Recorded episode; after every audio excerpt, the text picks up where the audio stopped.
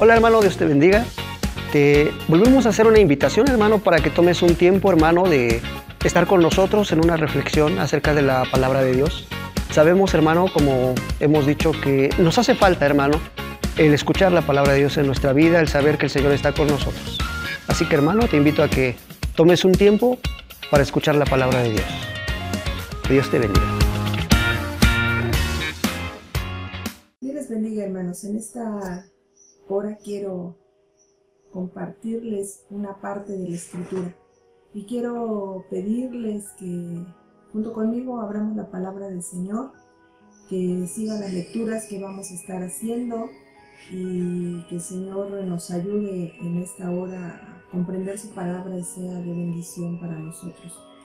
La parte de la escritura que vamos a leer se encuentra en Eclesiastés capítulo 7 versículo 14 y dice la palabra del Señor de la siguiente manera, en el día del bien goza del bien y en el día de la adversidad considera. Dios hizo tanto lo uno como lo otro a fin de que el hombre nada halle después de él. Y en otra versión de la escritura, que es palabra de Dios para todos, dice de la siguiente manera, disfruta los buenos tiempos, pero cuando, es, cuando la estés pasando mal, recuerda que Dios nos da momentos buenos y malos, y que nadie sabe lo que vendrá en el futuro. Hablar de adversidad, de adversidad es un tema que los cristianos deberíamos de dominar a la perfección, porque pasamos por aflicciones, por necesidades, llámense de salud, económicas, emocionales, personales, etc. Entonces es un tema que deberíamos de dominar, que cuando nos hablan de alguna situación de dificultad, nosotros podemos decir, sé de lo que me hablas, entiendo tu situación y entonces podemos compartir con facilidad el poder de Dios, porque sabemos lo que es haber atravesado una adversidad. Y hemos hablado tantas veces de este tema, de las necesidades, de las luchas, de las pruebas, de las enfermedades. Pero hoy vamos a analizar nuevamente la palabra del Señor, que es lo que nos dice. Hoy vamos a, a meditar, a reflexionar ante lo que la Escritura nos quiere enseñar. Y por eso quiero compartirles este significado de lo que es la adversidad. Adversidad proviene de la palabra en latín adversitas, que es la cualidad de adverso. Se refiere a algo o a alguien que resulta contrario u opuesto, desfavorable o enemigo. Algunos sinónimos de adversidad serían infelicidad, desdicha, desventura, fatalidad, aflicción, desastre, accidente, problema. Y creo que nos identificamos con estos sinónimos. También se dice que en la adversidad se conocen las personas fuertes, pues para, pues para afrontar la adversidad, salir adelante y superarla se requiere de paciencia, esfuerzo, optimismo, esperanza, fortaleza, valor y temple para no rendirse, dejar de lado los lamentos, superar el mal momento, aprender de ello y centrarse en reconstruir otra vez la vida. En la adversidad se dice que se conocen las amistades y se ahuyentan a los falsos amigos, pues en una situación desafortunada un amigo no abandona al otro.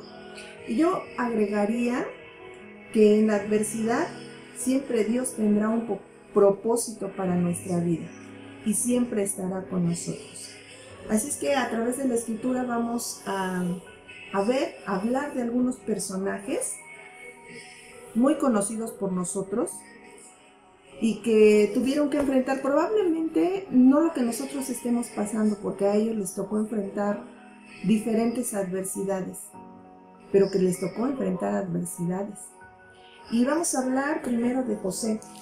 José, el hijo de Jacob, ¿quién no recuerda a este jovencito que fue aborrecido por sus hermanos, que fue vendido por sus hermanos, que fue tratado como esclavo, que se encontraba lejos de sus padres, con la desesperanza de si los volvería a ver, acosado por la esposa del hombre a quien servía, acusado injustamente y arrojado en la prisión.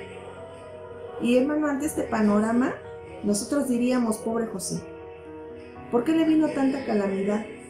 ¿Dónde estaba Dios, el Dios de Israel, Jehová de los ejércitos? ¿Dónde se encontraba?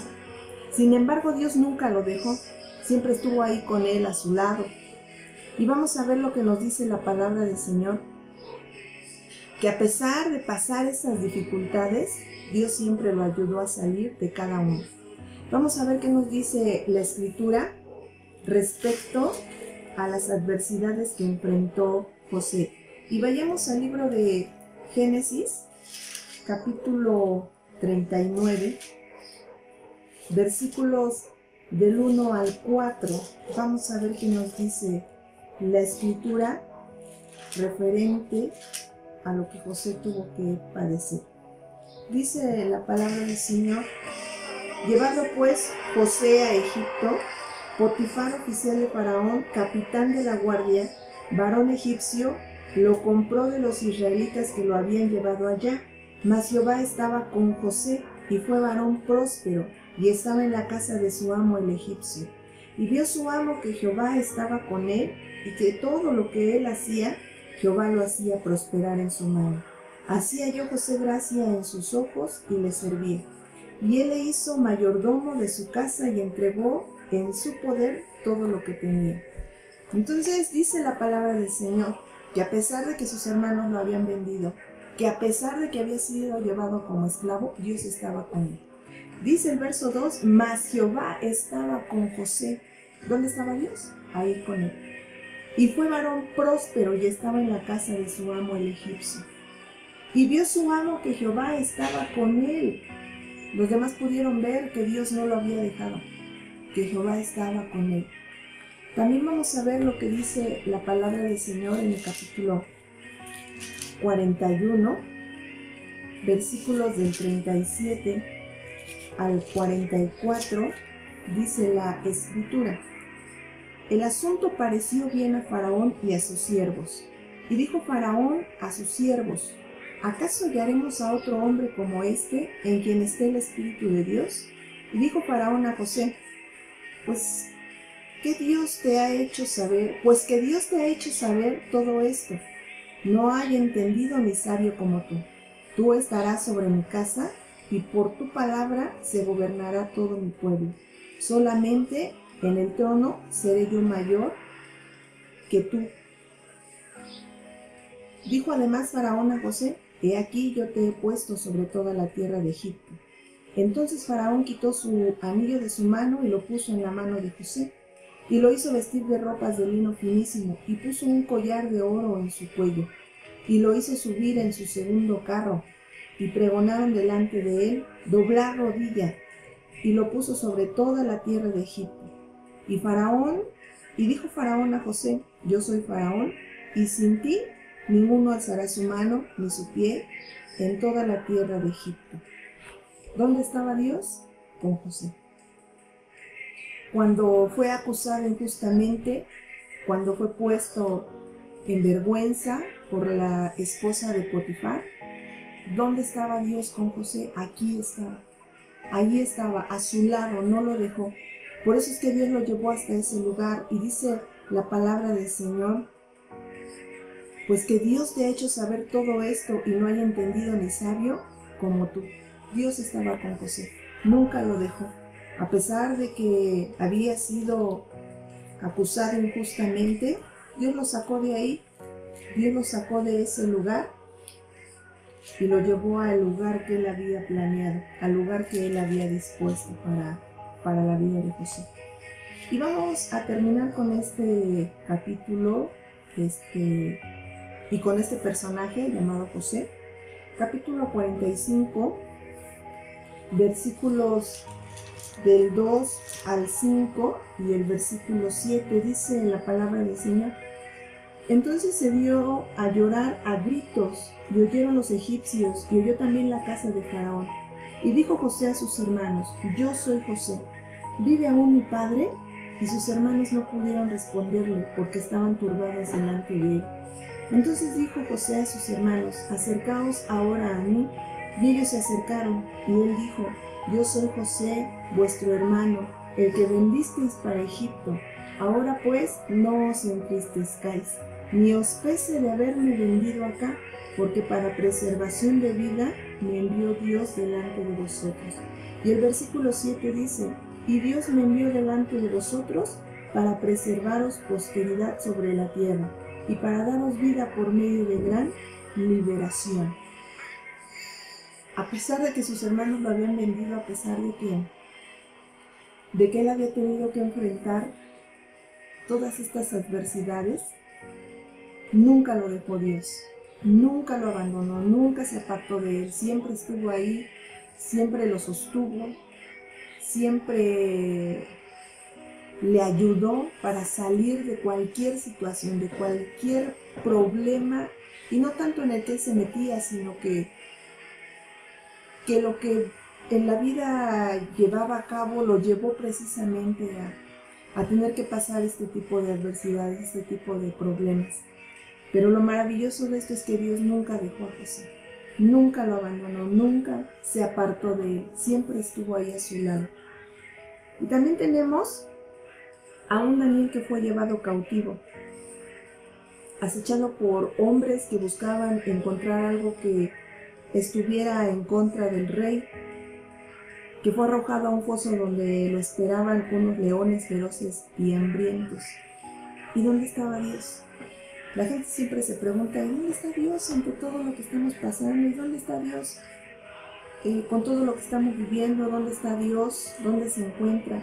Bueno, pues vamos a ver lo que nos dice la escritura, porque a Daniel también le tocó atravesar eh, diferentes situaciones, diferentes problemas, enfrentar aflicción y enfrentar este, luchas constantes. Y dice la palabra del Señor en el capítulo 1, versículo 9 de Daniel, si usted quiere buscar en la escritura y seguirla con su vista, dice la palabra del Señor, y puso Dios a Daniel en gracia y en buena voluntad con el jefe de los eunucos. A pesar de que había sido llevado cautivo, no solamente él, sino este, otros jóvenes también, que dice la palabra del Señor, que eran príncipes, príncipes de Israel. Dice la escritura que Dios estaba con Daniel, Dios se encontraba con él, con él dice la escritura, y puso Dios a Daniel en gracia. ¿Quién lo puso? Dios. Entonces, ante esta situación, ante esta adversidad, Dios estaba con él. No lo había dejado. No lo había dejado. Pareciera ser que lo que le estaba pasando les estaba a él y a todos los que habían sido llevados cautivos. Pareciera ser que les estaba pasando lo peor. Este, algo que no podía solucionarse. Sin embargo, en medio de esa adversidad, en medio de ese problema que estaban pasando, Dios estaba ahí con ellos.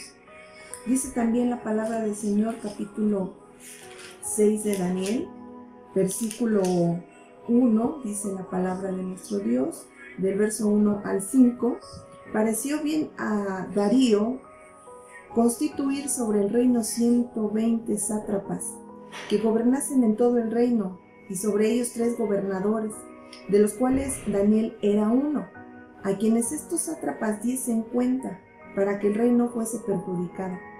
Pero Daniel mismo era superior a estos sátrapas y gobernadores, porque había en él un espíritu superior, y el rey pensó en ponerlo sobre todo el reino. Entonces los gobernadores y sátrapas buscaban ocasión para acusar a Daniel en lo relacionado al reino mas no podían hallar ocasión alguna o falta porque él era fiel, y ningún vicio ni falta fue hallado en él. Entonces dijeron aquellos hombres, no hallaremos contra este Daniel ocasión alguna para acusarlo, si no lo hallamos contra él en relación con la ley de su Dios. El asunto aquí era que Daniel era un hombre fiel, un hombre fiel, no encontraba nada para, para ponerle tropiezo, para que cayera, para que se equivocaran, porque finalmente era gente que no lo quería, gente que no, incluso probablemente ni lo soportaban, por eso estaban buscando la forma de que cayera, de que cometiera un pequeño error, pero dice, dice la escritura, que dijeron aquellos hombres, no hallaremos contra este Daniel ocasión alguna para acusarle Quiere decir que lo que él estaba haciendo delante del rey lo estaba haciendo muy bien, lo estaba haciendo a la perfección. Entonces aquellos hombres tramaron, dice aquí, si no lo hallamos contra él en relación con la ley de su Dios. Hallaron la forma de perturbarlo, de provocarlo para que este para que Daniel cometiera un error. Y ese error tenía que ver con Dios. Era un hombre que buscaba al Señor. Daniel era un hombre que dice la misma palabra del Señor que oraba tres veces al día. Así es que no pensemos que porque buscamos al Señor y estamos ahí este, en oración, en ayuno, en la lectura, nos congregamos, este, amamos a nuestros hermanos, no, no pensemos que no vamos a pasar por ninguna dificultad. No pensemos que por eso no vamos a enfrentar ninguna lucha, ninguna prueba. Porque la misma palabra del Señor nos dice quién era Daniel, hombre fiel. No había ninguna falta, no encontraban ocasión para para acusarle delante del rey y perjudicarle. No lo había. Sin embargo, este, estaba pasando por adversidad, estaba, estaban buscando la forma de hacerle caer, estaban buscando la forma de hacerle tropezar y entonces sí ir delante del rey para perjudicarle, para hacer algo en contra de él. Y entonces dice la palabra del Señor que armaron su estrategia, ellos armaron el cómo hacerle tropezar y creo que usted conoce la palabra de nuestro Dios y sabe, sabe lo que dice la propia escritura de qué fue lo que hicieron estos hombres para que entonces pudieran hallar en algún error a Daniel. Sin embargo, vamos a ver qué es lo que sucedió, vamos a ver qué es lo que pasó. Este, Daniel fue arrojado al foso de los leones porque al ellos armaron una estrategia, una artimaña para que, para que cayera Daniel, pues finalmente obtuvieron lo que querían y fue arrojado al foso de los leones. Y dice la palabra del Señor en ese mismo capítulo 6, verso del 19 al 22, dice la escritura. El rey, pues, se levantó muy de mañana y fue apresuradamente al foso de los leones. Y acercándose al foso, llamó a voces a Daniel con voz triste y le dijo, Daniel, siervo del Dios viviente, el Dios tuyo a quien tú continuamente sirves, ¿te ha podido librar de los leones? Entonces Daniel respondió al rey, oh rey, vive para siempre. Mi Dios envió su ángel, el cual cerró la boca de los leones para que no me hiciesen daño, porque ante él fui hallado inocente y aún delante de ti, oh rey, yo no he hecho nada mal. ¿Dónde estaba Dios? Ahí con Daniel. ¿Qué hizo Dios? Dice la escritura que envió a su ángel para cerrar la boca de los leones, hermano. Esos leones eran feroces y estaban hambrientos. Y al ver la presa y al ver este, lo primero que le arrojaban, ellos debieron haberse lanzado sobre Daniel, lo debieron haber destrozado, lo debieron haber acabado con él. Pero ¿dónde estaba Dios? Ahí con él. Envió a su ángel para cerrar la boca de los leones. Envió a su ángel para que, para que no pasara a Daniel, ni siquiera tener miedo, ni siquiera sentirse angustiado por lo que iba a pasar en ese lugar, ni siquiera sentirse preocupado por lo que iba a pasar ahí en ese lugar. Así es que Dios está con sus hijos, Dios está con los que Él ha elegido, con los que Él ha llamado. Y a través de la palabra, a través de la escritura podemos ver lo que Dios hace, lo que Dios sabe hacer, hermano, puede hacer con sus hijos y con sus hijas. Y quiero compartirles un personaje más, este personaje llamado Jeremías, el profeta Jeremías, que batalló con el pueblo, hermano, batalló con, con, el pueblo de Israel, con ese pueblo al que el Señor amó tanto y ama tanto, y que siempre le quiso abrazar y siempre le quiso cobijar. Y a Jeremías lo envió para que predicara, para que le llamara la atención al pueblo y batalló. Y, sabe, hermano, en un momento dice la palabra del Señor que, que fue llevado este, y lo arrojaron a una cisterna que no tenía agua, pero finalmente era un lugar fangoso, lodoso, donde iba a sentir frío, donde donde este, iba, iba a estar solo y en ese lugar. Y dice la escritura que hubo un hombre que intercedió por él y que pidió que le sacaran porque si no iba a morir de hambre ahí. Y el rey le permitió sacarlo, pero aventarlo al patio de la cárcel. No sabemos realmente ¿cuál sería el mejor lugar para estar, verdad? Si allí en la cisterna o en el patio de la cárcel. Pero realmente Jeremías no la estaba pasando nada bien. Y hay algo que nos dice la palabra del Señor. A Jeremías se le conoce como el profeta llorón. Porque si pudiéramos verlo de esta forma, este, fue lamentable lo que vivió Jeremías, fue, fue lamentable lo que pasó, fue triste lo que vivió, vivió Jeremías. Y hay muchos que, muchas personas que dicen que, que, este, que hay eh, en específico personas que, padecen más que otras, este, que batallan más que otras, que, este, que es lamentable la condición, que salen de una y entran a otra. Y, creo que la Biblia nos dice acerca de estos personajes que así se encontraban, ¿verdad? Salían de una y entraban a otra, salían de esa y entraban a otra. Y pareciera ser que no había fin en, sus, en los problemas que estaban enfrentando, en las luchas que estaban enfrentando. Pero hay algo, este, hay algo maravilloso que, que el profeta Jeremías expresa. A pesar de que, de que se le conoce como el profeta llorón, a pesar de que de que fue lamentable la situación en la que se encontraba Jeremías, hay algo que a mí me gusta mucho que dice, que dice la palabra de nuestro Dios, que se encuentra en Lamentaciones, en su capítulo 3, verso 22 y 23, que expresó Jeremías, porque él expresó esto. Y si Dios no hubiera estado con él, él no hubiera podido expresar lo que está escrito aquí en el libro de Lamentaciones, en su capítulo 3, versos 22 y 23. Y dice la escritura, por la misericordia de Jehová no hemos sido consumidos, porque nunca decayeron sus misericordias. Nuevas son cada mañana, grande es tu fidelidad. Verso 24. Mi porción es Jehová, dijo mi alma, por tanto en él esperaré. Verso 25 bueno es Jehová a los que en él esperan, al alma que le busca. Verso 26. Bueno es esperar en silencio la salvación de Jehová. Verso 27. Bueno le es al hombre llevar el yugo desde su juventud. Si Dios no hubiera estado con Jeremías, él no había podido expresar esto, hermano. Nuevas son cada mañana. Nuevas son cada mañana. Y grande es tu fidelidad.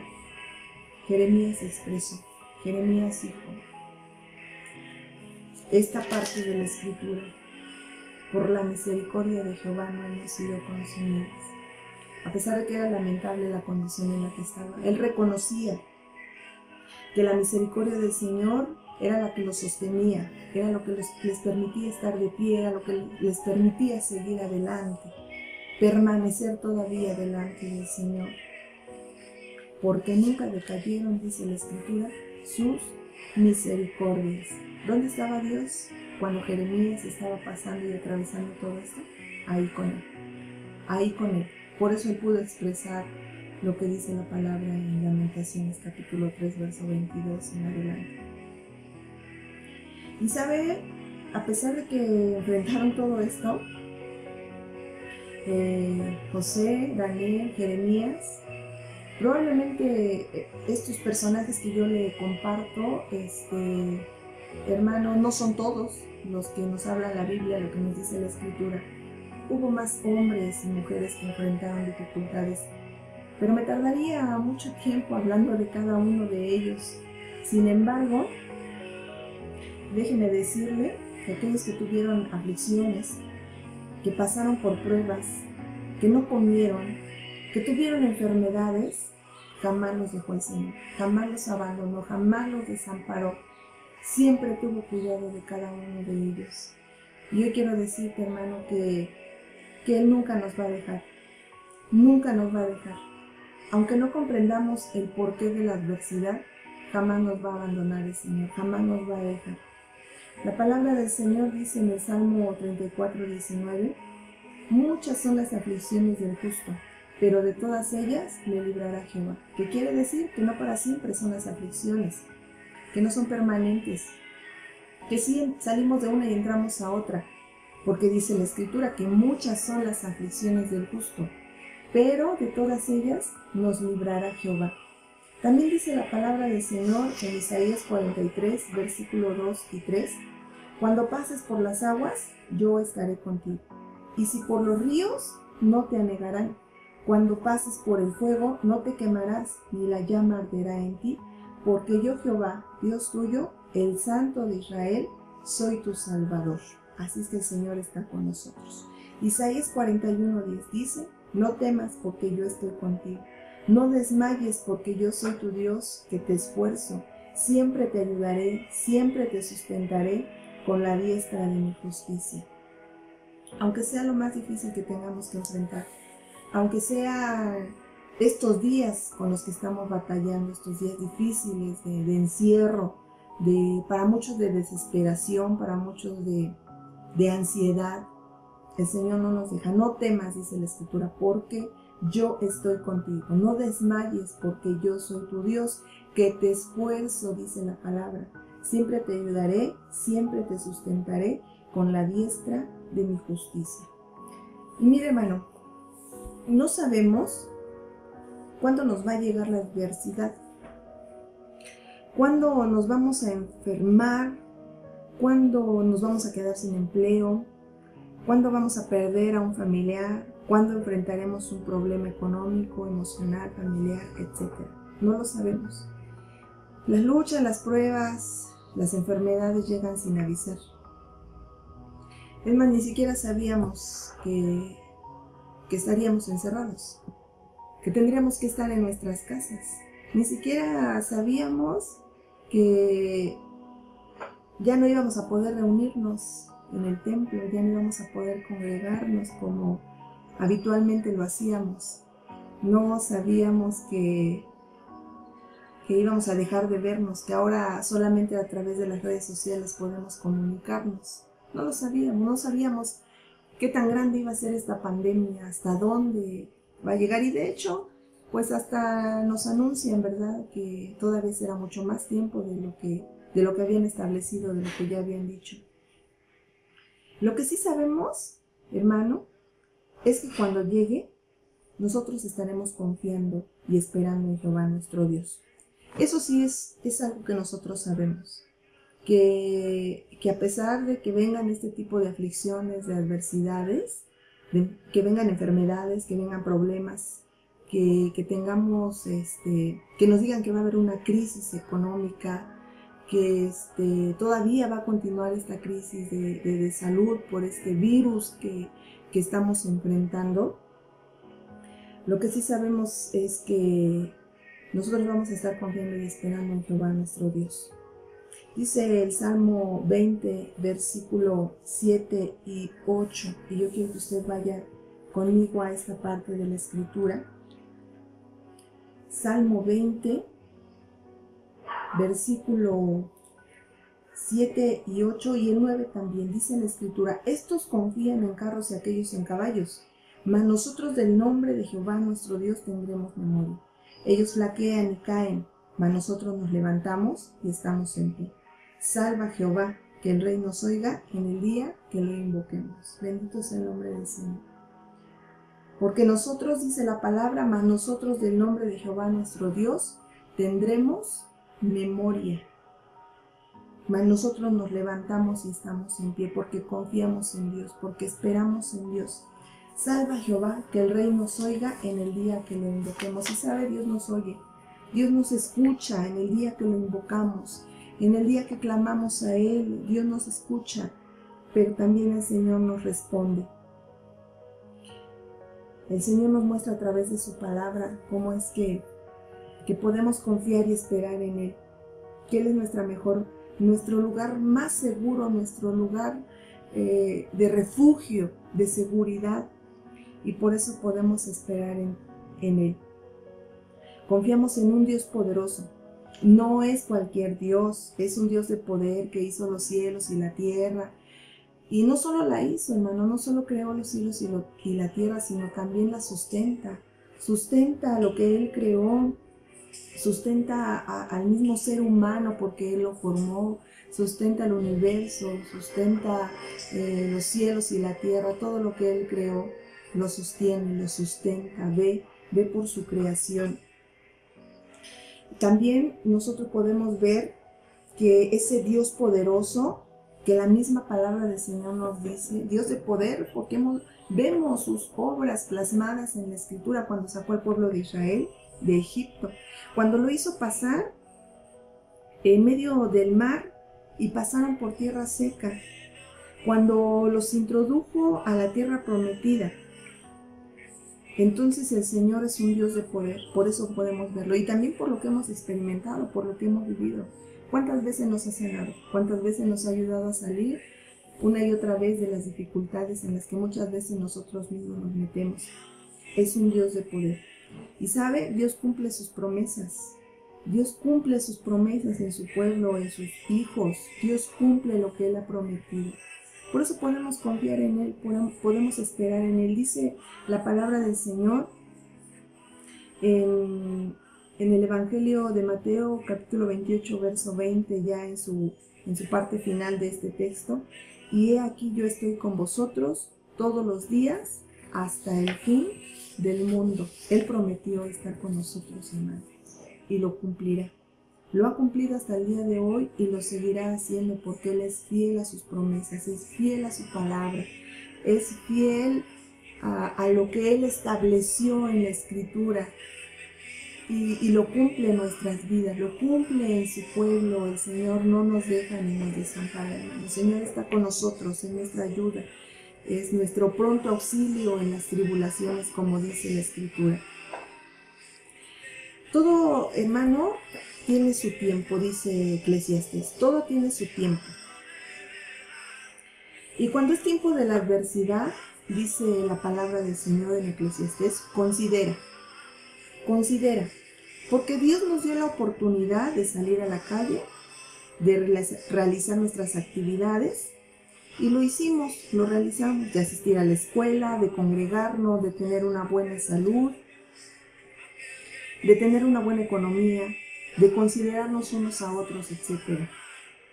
Pero ahora que no podemos realizar algunas de estas actividades porque son días difíciles, tenemos que considerar Considerar que podemos mejorar, que podemos cambiar, que podemos emprender algo nuevo, algo diferente, que podemos, hermano, renovar nuestros pensamientos de lo que antes de la pandemia nosotros estábamos viviendo, de lo que antes de la enfermedad que ahora padecemos estábamos viviendo.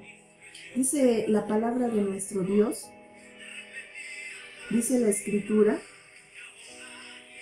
que no debemos conformarnos a este siglo, sino ser transformados por medio de la renovación de nuestro entendimiento para que comprobemos cuál sea la voluntad de Dios agradable y perfecta. Esto se encuentra en Romanos en el capítulo 12, versículo 2. Versículo 2. Dice la escritura que no nos conformemos a este siglo, sino que debemos ser transformados por medio de la renovación de nuestro entendimiento. Y necesitamos ser renovados, necesitamos que el Señor renueve nuestra mente, renueve nuestro entendimiento, que no sigamos actuando ni viviendo como, como lo hacíamos antes de que esto sucediera. Algo tiene que pasar, algo tiene que acontecer en nuestra vida, hermano, algo tiene que cambiar en nosotros. No podemos seguir viviendo de la misma manera, ni seguir pensando de la misma manera. Es tiempo de, valorar lo que el Señor nos da, es tiempo de, de amarnos más como hermanos en Cristo, de considerarnos más los unos a los otros, hermano, de enmendar todos esos errores que cometimos antes de que esto sucediera, antes de que esto aconteciera. Y creo que estos días nos llevan a eso, a considerar, a considerar querer vernos otra vez, abrazarnos, saludarnos, considerar que, que este, qué es lo que vamos a hacer ahora que regresemos al, a la casa del Señor. ¿A quién va a abrazar primero? ¿A quién va a saludar primero? Probablemente estemos pensando, ¿verdad? ¿Qué es lo que vamos a hacer? Ya desde ahorita estamos este, a lo mejor planeando qué es lo que vamos a hacer ya cuando todo esto se termine, cuando podamos salir con libertad de nuestra casa, este, ir y predicarle ahora sí a la gente, este, ahora sí tenderle la mano al necesitado, si no lo hacíamos, si lo hacíamos pues doblemente, ¿verdad? Lo vamos a, realizar, lo vamos a llevar a cabo. No sé, no sé todo lo que ven, viene a nuestra mente, porque este encierro o el estar en nuestras casas, hermano, esta adversidad que estamos enfrentando, dice la escritura, nos debe de servir para considerar. Considera. Considera cuál ha sido tu relación con el Señor. Consideremos cuál ha sido nuestra cercanía con Dios. Consideremos que todavía tenemos la oportunidad de relacionarnos con Él a través de la oración, de disfrutar de su palabra, de, poder compartirnos este, parte de la escritura unos a otros, de poder alentarnos unos a otros a través de estos medios de, las redes sociales. Porque este, dice la escritura que debemos ser renovados, debemos ser transformados. Debe ser renovada nuestra mente, hermanos. Sí debe de cambiar algo, sí debe de pasar algo no debemos seguir siendo las mismas personas. Y mire, dice la escritura que, que Dios da lo uno como lo otro. Y sabe, Job expresó esto, que recibiremos de Dios el bien y el mal no lo recibiremos. Job expresó esto cuando él estaba enfrentando una adversidad. Usted conoce la historia de Job también, usted sabe todo lo que pasó, todo lo que tuvo que enfrentar. Y él expresa que recibiremos de Dios el bien y el mal no lo recibiremos. Dios permite lo uno y lo otro también, porque tiene un propósito cuando Él lo hace. Tiene un propósito, dice la palabra del Señor, Salmo 138, versículo 8. Jehová cumplirá su propósito en mí tu misericordia, oh Jehová, es para siempre.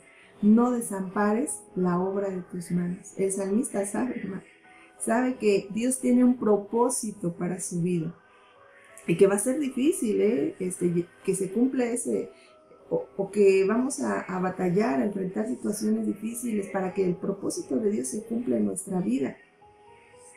Pero Él también le dice, no desampares la obra de tus manos, por supuesto. Por supuesto que el Señor no nos va a desamparar, por supuesto que el Señor no nos va a dejar, porque este, Él quiere cumplir su propósito en nosotros. Romanos 8:28. Y sabemos que a los que aman a Dios, todas las cosas les ayudan a bien. Esto es a los que conforme a su propósito son llamados. Así es. El Señor cumplirá su propósito en nuestra vida. Él cumplirá lo que ha planeado y lo que ha dispuesto para nosotros y cumplirá su propósito en nuestra vida con lo que estamos viviendo en estos días, con lo que estamos enfrentando, con lo que nos está tocando pasar y experimentar. Muchos expresan que esto les va a servir para que les, les cuenten a sus hijos este, lo que les tocó vivir, el encierro, la pandemia, el estar en, casita y no salir para nada, el que solo una persona puede salir de la casa y este y ir a hacer las compras y regresar a la casa, el que esto sirvió para, para que nosotros seamos personas con una higiene, con mayor este, atención en ello, porque, porque lo cierto es que como como personas, como seres humanos, somos descuidados y, esto que debe ser parte de nuestra vida, este, la higiene, la limpieza, el, aseo de, nuestras manos, en nuestra casa, el tener todo, todo este cuidado, que muchas veces no lo hacemos y que, que nos lleva no solo a, a, enfrentar este virus, sino algunas otras enfermedades que también enfrentamos, hermano. Bueno, pues muchos dicen que esto les va a servir para poder contarle a sus hijos.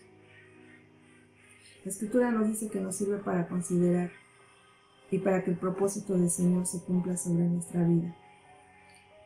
Y mira, hermano, recuerda que eres, este, eres hijo de Dios. El Señor te compró y te lavó a precio de su sangre preciosa. La adversidad que, la adversidad que estés pasando, el problema, la enfermedad, el que estés hoy en casa sin poder salir, el que te sientas desesperado, te sientas eh, con ansiedad, con angustia, probablemente hasta con incertidumbre te sientas porque estos días a eso llevan a, que, a que el hombre se sienta así, incluso los hijos de Dios también se sientan de la misma forma, se sientan este, apesadumbrados, eh, en incertidumbre de qué es lo que va a pasar, cuándo vamos a salir de esto, y si vamos a salir o aquí nos vamos a quedar hasta que, hasta que Cristo venga por nosotros. Pues gloria al Señor, hermanos, así es, gloria a Dios, y si el Señor así nos permite estar por, por este tiempo, por este tiempo, este, pues en nuestras casas, hasta que el Señor venga por nosotros. Sin embargo, déjeme decir que, esto no quiere decir que Dios no está obrando o que Él no está contigo. Todo lo contrario, es cuando más el Señor está ahí, es cuando más el Señor está de tu lado, es cuando, cuando más este, dispuesto está a tener una relación más estrecha contigo, dispuesto a escuchar tu clamor, pero sobre todo a responder, hermano. La escritura nos dice, clama a mí y yo te responderé. Y te enseñaré cosas grandes y dificultosas que tú no conoces. Todos estos versículos que nosotros hemos leído, todo esto que nosotros hemos escudriñado en la palabra son, son textos, son citas que nosotros conocemos. Pero el Señor está dispuesto a responder a tus necesidades. Nunca dudes del Señor. Nunca dejes que, que la duda invada tu corazón y pienses que el Señor ya se olvidó de ti. Y pienses que el Señor está tardando su respuesta, está tardando su obra ante esta situación, ante lo que estamos enfrentando. Dice la escritura, la palabra del Señor en el Salmo 121, yo quiero que, que usted me acompañe a, a lo que dice la palabra de nuestro Dios un salmo también muy conocido por nosotros, que incluso probablemente hasta usted se lo sepa de, memoria. Dice la palabra del Señor, yo quiero que compartirla con usted, Salmo 121, todo el Salmo. Dice la escritura, alzaré mis ojos a los montes. ¿De dónde vendrá mi socorro? Mi socorro viene de Jehová que hizo los cielos y la tierra. No dará tu pie al resbaladero ni se dormirá el que te guarda. He aquí, no se adormecerá, ni dormirá el que guarda Israel. Jehová es tu guardador, Jehová es tu sombra a tu mano derecha. El sol no te fatigará de día, ni la luna de noche. Jehová te guardará de todo mal, Él guardará tu alma. Jehová guardará tu salida y tu entrada, desde ahora y para siempre. ¿De dónde vendrá nuestro socorro? Nuestro socorro viene de Jehová que hizo los cielos y la tierra. ¿De dónde vino el socorro para estos hombres, hermano, que, vimos a través de la escritura? ¿De dónde viene el socorro cuando nosotros enfrentamos las adversidades? Que aunque es un tema que nosotros debiéramos dominar a la perfección, todavía estamos en proceso. En proceso de soportar las muchas vicisitudes de la vida como lo fue con estos hombres, con estos personajes conocidos por nosotros, como lo fue en la vida de José, que a pesar de haber sido aborrecido, vendido como esclavo, acusado falsamente, encarcelado, este, a pesar de todo eso, Dios no lo dejó. Dios no lo abandonó, todo, en todo tiempo estuvo con él. De Daniel también estuvo al pendiente estuvo con él. Eh, dice la escritura que puso gracia delante de aquellos hombres, la gracia de Dios sobre la vida de Daniel para poder enfrentar las adversidades que tenía que enfrentar. Cerró la boca de los leones, hermano. ¿Qué Dios puede hacer esto? Solo Jehová de los ejércitos. Un Jeremías que a pesar de su vida lamentable, de su condición este, triste y lamentable, expresaba lo, lo, que, lo que para él era el Señor, lo que estaba viviendo a pesar de, de, esa aflicción, de, esa, de haber sido arrojado a esa cisterna, de haber sido puesto en medio de, del patio de la cárcel, a pesar de lo que él estaba enfrentando, si Dios no hubiera estado con él, él no hubiera expresado, nuevas son cada mañana tus misericordias y grandes tu fidelidad. Y hermano, hombres que experimentaron el poder de Dios en sus vidas cuando más lo necesitaban. Así que hoy enfrentemos las adversidades con la ayuda de Dios. Fortaleciéndonos en Él, dice la palabra de nuestro Dios. Yo quiero leerle lo que dice la escritura en, en Efesios. Eh, en la carta a los Efesios, eh, en, una, en el capítulo 6, verso 10, dice la escritura, por lo demás, hermanos míos, fortaleceos en el Señor y en el poder de su fuerza. Tenemos que fortalecernos en estos días en el Señor y en el poder de su fuerza. Tenemos que confiar en Él. El Señor es digno de que confiemos en Él. Él ganó las batallas, Él venció al enemigo, lo derrotó en la cruz del Calvario. Entonces es digno de que confiemos en Él de que está con nosotros y de que nos está ayudando y de que nos va a fortalecer y que nos va a sostener y que va a poner calma en nuestro corazón y que va a poner la paz que requiere nuestra vida, no dudemos que Él lo va a hacer porque Dios está con nosotros. Porque es digno de que confiemos, es digno de que esperemos en Él, porque Él no nos ha dejado ni nos dejará. Tenemos que considerar lo que hoy podemos cambiar en nuestra vida. Tenemos que considerar lo que podemos modificar, qué podemos mejorar, cómo mostrar nuestra mejor versión ante las dificultades. Tenemos que permitirle al Señor ser renovados, ser transformados por medio de la renovación de nuestro entendimiento. Porque Dios tiene propósitos para nuestra vida y hermano, Él los cumplirá. Él cumplirá sus propósitos en nuestra vida. No dudes del Señor, el Señor está contigo. Clama a Él. Invoca el nombre del Señor. No permitas que la angustia, que lo que está pasando, que, los, que lo que los medios dicen, que lo que este, en las redes sociales se publican, no permitas que angustien tu corazón, no permitas que, que te aflijan, que te desesperen, que te lleven a la ansiedad, no lo permitas porque el Señor está con nosotros y analiza, reflexiona en esta parte de la escritura de Eclesiastes capítulo 7, versículo 14. En el día del bien goza del bien y en el día de la adversidad considera. Dios hizo tanto lo uno como lo otro, a fin de que el hombre nada haya después de él. Hermano, oremos y pidamos al Señor que, que sea nuestra fuerza, que sea nuestra ayuda que, que lo que nosotros tengamos que hacer lo hagamos en estos días y que esperemos en Él, confiemos en Él y le demos solamente a Él, a Él toda la gloria. No dejes de orar en tu casa, no dejes de leer la palabra, no dejes de, de compartir también tus necesidades porque, porque estamos orando los unos por los otros. Así es que, hermano, yo espero que esta palabra sea de bendición para tu vida y que el Señor te siga bendiciendo en gran